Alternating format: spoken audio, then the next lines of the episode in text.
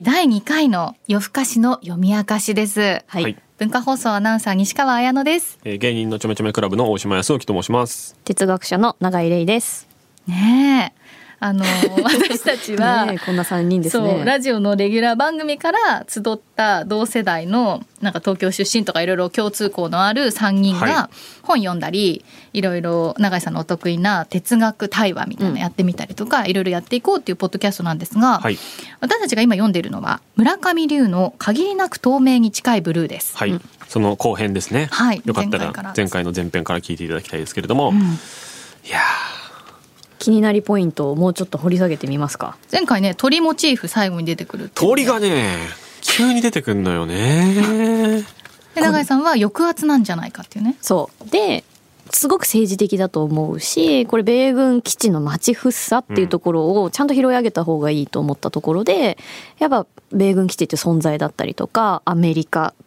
が日本に対するこう支配の関係だったり、支配というかまあ権力関係ですよねだったりとか、まあ、もっと大きな現代社会のいろんな鬱屈としたものとか、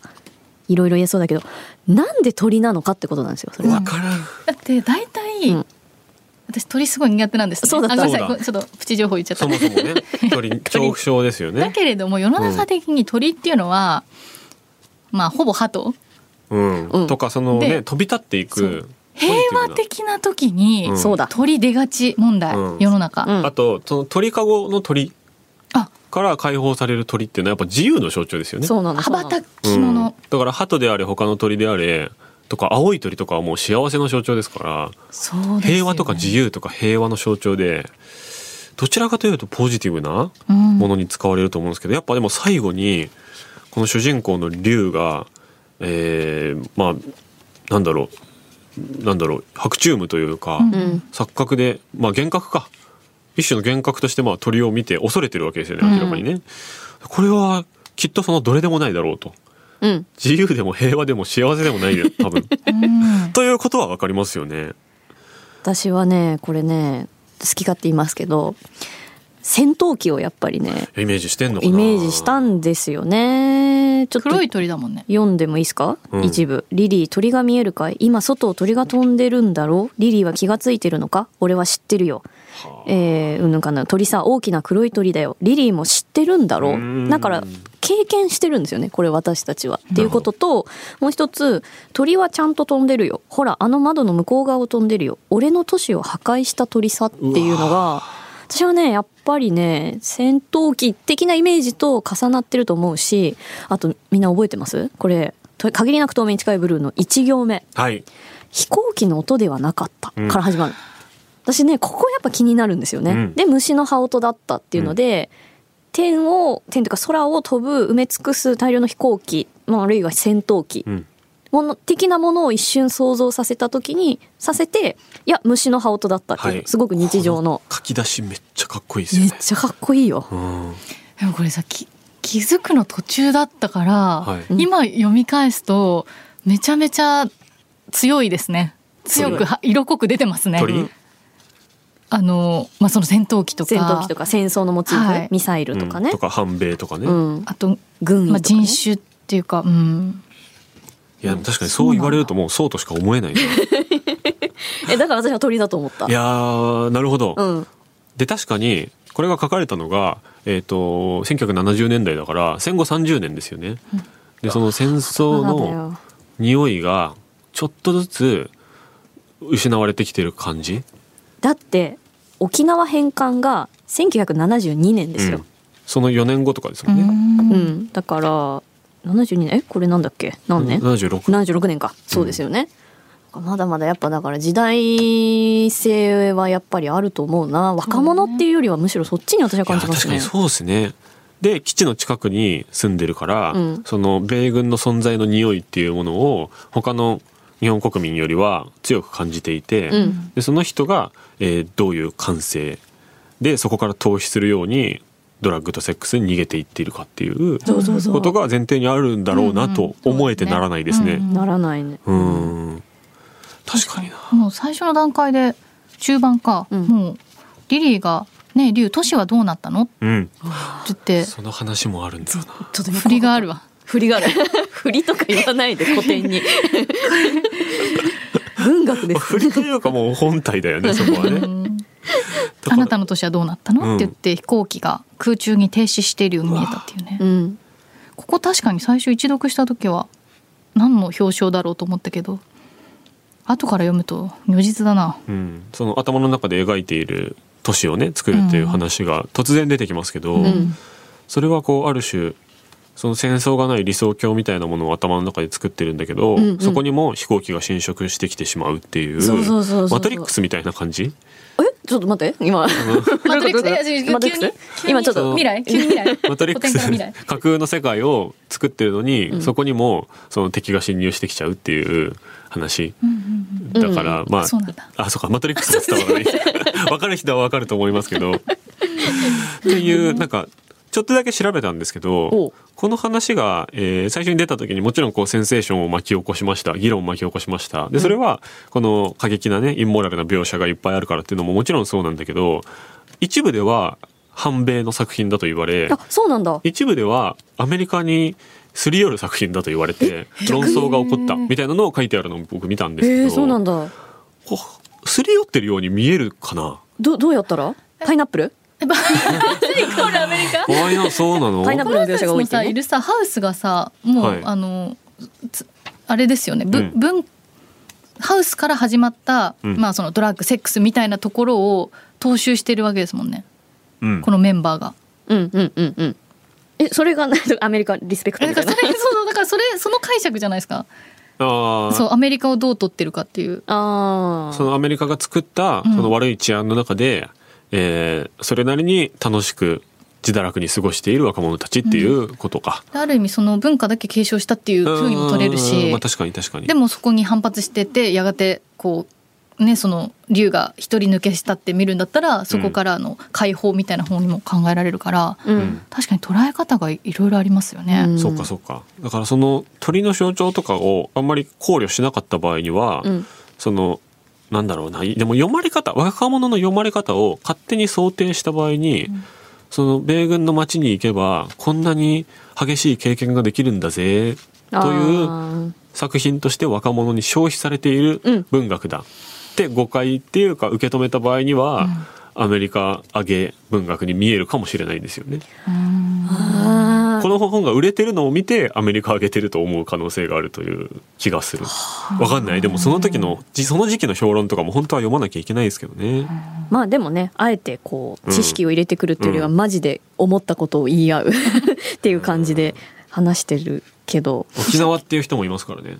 うんうんうん沖縄っていう人物があだ名みたいなうんね。男の人かな多分ね。うんうんで永井さんがさっき言ってたパイナップル。パイナップルめっちゃ出てくんだよパイね。ナナップルッのプ剣ルはね分かんなかった私パイナップルはしかもラストまで出てくるんですよねでパイナップルの初出めっちゃ早いですかそうら、だねから。最初のシーンと最後のシーンに両方出てくるのは竜とパイナップルだけですから。主役じゃん。主役。 だからもうこの文庫で言うと13ページはい13ページね僕の部屋は酸っぱい匂いで満ちているテーブルの上にいつ切ったのか思い出せないパイナップルがあって匂いはそこから出ていた切り口が黒ずんで完全に腐れ皿にはドロドロした汁が溜まっているやだっっていうこの二度と出てこないだろうなっていうパイナップルがそうそうそう思ったこの 時二度と描出てこ写なのい一つだと思っちゃった。でもやっぱ匂いの描写っていうのが体液以外で匂いの描写が出てくるのが割とレアなんですよね、うんだしあなんか生鮮食品みたいなものが映り込むのもここかなりレアだからやっぱ覚えちゃいますよね、うんうんでラストの一文で、えーアパートの前のポプラのそばに昨日捨てたパイナップルが転 がっている濡れている切り口からはまだあの匂いが漂っているあら僕は地面にしゃがみ鳥を待った鳥が舞い降りてきて暖かい光がここまで届けば長く伸びた僕の影が灰色の鳥とパイナップルを包むだろうって パイナップル好きすぎるでしょずっと気にしてるんですよね最後の一文は僕はまだわかんないなこれなんか結構パイナップルの匂いからうん吐き気を催すみたいなうん描写、ちょっと引き金になっているような描写も何回かあるんですけど、はい一回うん鳥にパイナップルあげようとしますよね。えそうだっけあのあのね下に住んでるアメリカ人の夫婦がいてみたいなところですねあの107ページかな僕はまだ捨てていないパイナップルを鳥にやろうと考えたどんだけ捨ててないんだそよこだとついばむよみたいなそのアドバイス受けて、うん本当だあそこに置いとくとよくつつくわよと教えてくれたポプラの根元を指さした夫人がって書いてありますねあーアメリカ人の夫人とこれでこの時捨てたやつがラストにえそれ一緒のパイナップルじゃえない一緒でしえょ一緒のパイナップルでしょだって多ポ分、プね、ラ一緒のパイナップルその時にアメリカ人の夫人に言われてパイナップルを放り投げてますから放り投げたパイナップルは地面に落ちて潰れ形が崩れたが それでもゆっくりと転がってポプラの脇に止まったうん、で昨日捨てたパイナップルがって最後書いてあるんでそうポプラの側に本当だ転がっているっていうからそう本当だ伏線回収かこれがいやパイナップルの解釈むず ーむずいこれできる人いるのただそのふ腐敗っていうのがやっぱポイントだと思うんですよねうんうんうんうん と完か璧なパイナップルじゃないですもんねそうとかオートのきっかけ引き金っていうのもあるけど、パイナップルってやっぱ楽園の象徴だったりとか確かにそうですねあとはまあみずみずしさとか、んでもそれが腐敗して崩れて捨てられてるっていうやっぱ極限的ななんか大敗の象徴なのかなで臭いんですよねうん酸っぱさが。なんだけど鳥が舞い降りてまあそのなんだろう抑圧みたいなのがきっちり眼差ししき暖かい光が届けばその腐敗すらもパイナップルを包むだろうあでもまあ腐敗としてのパイナップルも光が包んでくれるっていうその光っていうのは何ですか希望的なガラスの破片の光じゃないですかあー鳥が舞い降りてきて暖かい光がここまで届けばっていうのがうん難しいですよね難しいねうん鳥をなんかしっかり見切るってことなのかなと思ったんですけどねうん眼差ししきるっていうか背けないで確かにその今永井さんがおっしゃったそのパイナップル解釈で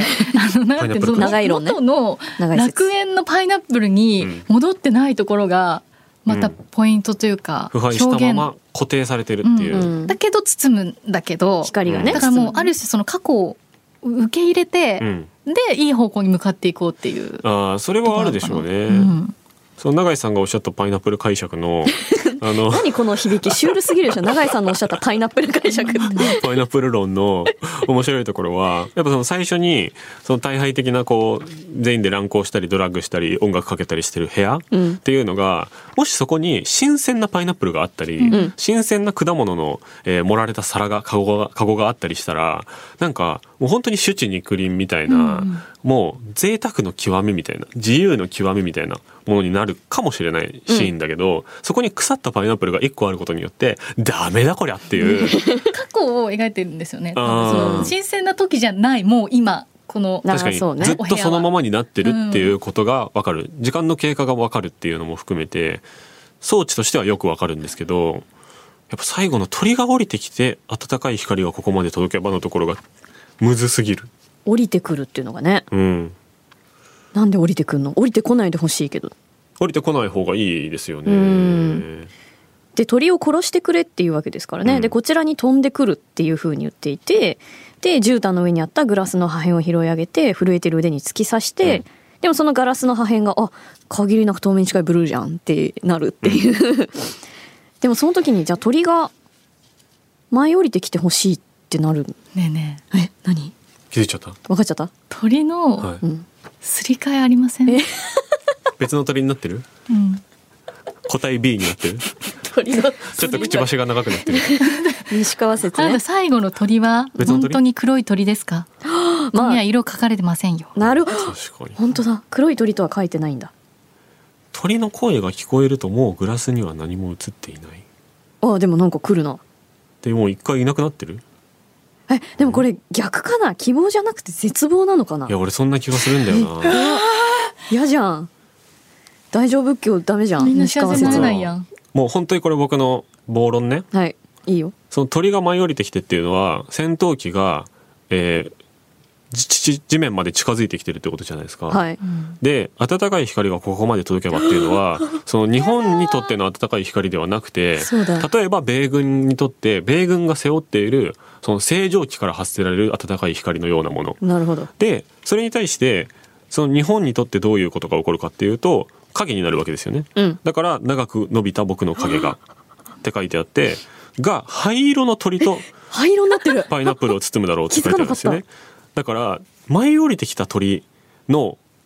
反対側に影が伸びるので舞い降りてきた鳥とあの影に包まれる灰色の鳥は別の鳥ですよねすり替え説じゃん鳥が発光してるのだとすれば鳥が光を持ってきてるのだとすればうわこれでさも灰色の鳥もさうん鳥って鳥の影じゃないのかな、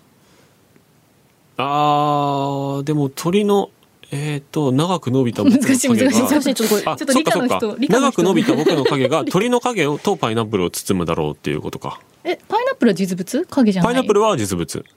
むずいむずいむずいえもう一回ちょっとじゃああのリスナーの方のために読み上げますね、はい僕は地面にしゃがみ鳥を待ったうん鳥が舞い降りてきて暖かい光がここまで届けば長く伸びた僕の影が灰色の鳥とパイナップルを包むだろうというラストですね、何これそのねちょっと前はもう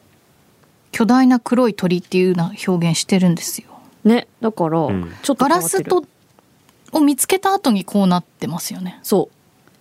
うこのこれが絶望か希望かって全然変わりますね私は最初希望だと思ったけど、うんパイナップルをね暖かい光が包むから、うんその希望とか美的なものに出会ったことによって、何か彼の中で乗り越えがあったって読めたけど、大島説によれば、うん戦闘機の到来というう感んじの、鳥を戦闘機に捉えるとそそれがもたらす暖かい光ってあんまり良くないもの良のよくうなな気いですよね。がしますよね。とかまあ爆弾だったりもするかもしれないし、うんうんうん包んだらもう最悪じゃん。確かにそのなんかバッドエンド説ってまあ表現していいのか分かんないですけど、うんなんか私ねこの柄ここ最初一番最初限りなく透明に近いブルーだってガラスの破片表現された時に、はいはい、いややっと救い来たと思って、うんうん ガラスほんと救いだなと思ったんですよ。最後の1ページねう。ん、ででもその後ガラスの破片が曇るわけですよね。はい。はい、でその後のその大島さんの解釈だと嘘でしょなんかそしたらさみんな幸せになれないじゃん。あでも幸せ。せしないってことかな。まあこの鳥がなんかその自爆みたいなうん感じもしますよね。その鳥をおびき寄せて影に鳥の影もろとも自分の影でうんうん塗りつぶすみたいなな。ニュアンスも感じるので、それか私はやっぱり私あのポジティブ論者としてポジティブ論者はい、あのその怖がっ彼が怖が怖がってる時は鳥が飛んでいる窓の外を飛んでいる巨大な黒い鳥がこちらへ飛んでくるっていうのでうわーってなってるわけですけどやっぱラストって舞い降りてきてっていう言い方とかって、なんかむしろ戦闘機がこうびっしり空を埋め尽くして飛んでいるっていう方が恐ろしいし、うんこっちに向かってくるってこううん恐怖ですよね。でも舞い降りてきてって多分もう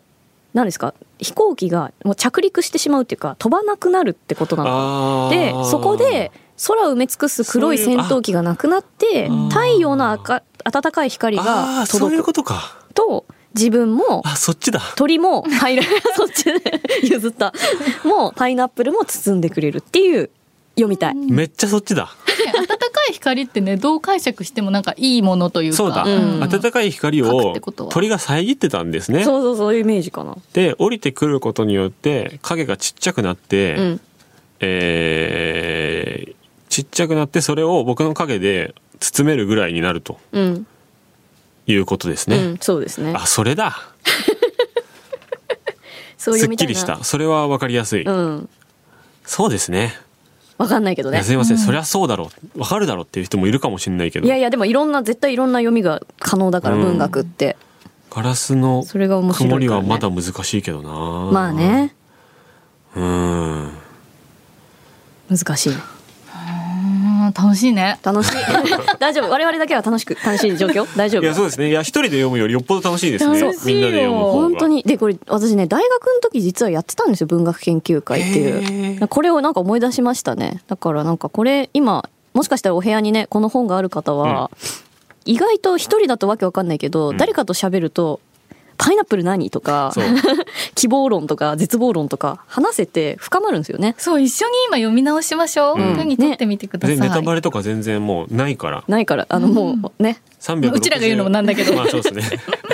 ラ スト何回も読み読み上げてるから68万冊この世にあるというはずなのであなたの本棚にもあるかもしれませんし何その喋り方。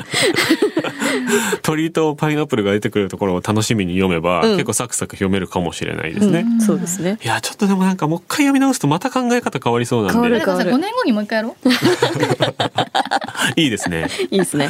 35と36の時にやるとだってこれ1976年間のないビビッとさ、うんあこれビビッとって言っちゃうとちょっとあのタイトルと矛盾しちゃうからちょっと何ですか 確かにね 薄い色ですからねなんクていリうアんな色ですからね そのい色あせない、うんなんていうんですかそのスルッと入ってくる感じがね古典だと思えないもんうん、思えなうい。ん、確かに今書かれたものだと思っても全然あそうなんだと思って読めそうですよね、うん。いや、そのいや読みを知りたいですそう。な芥川賞な、うんはい、いや面白かったうん、じゃあそんな感じで、はい次回もまたなんか作品決めるのかまあ永井さんの哲学対話やるかもしれなはいい、し、もうその時その時で気ままにやっていきましょう、うん気ままにやっていきます、はいじゃあさようならさようなら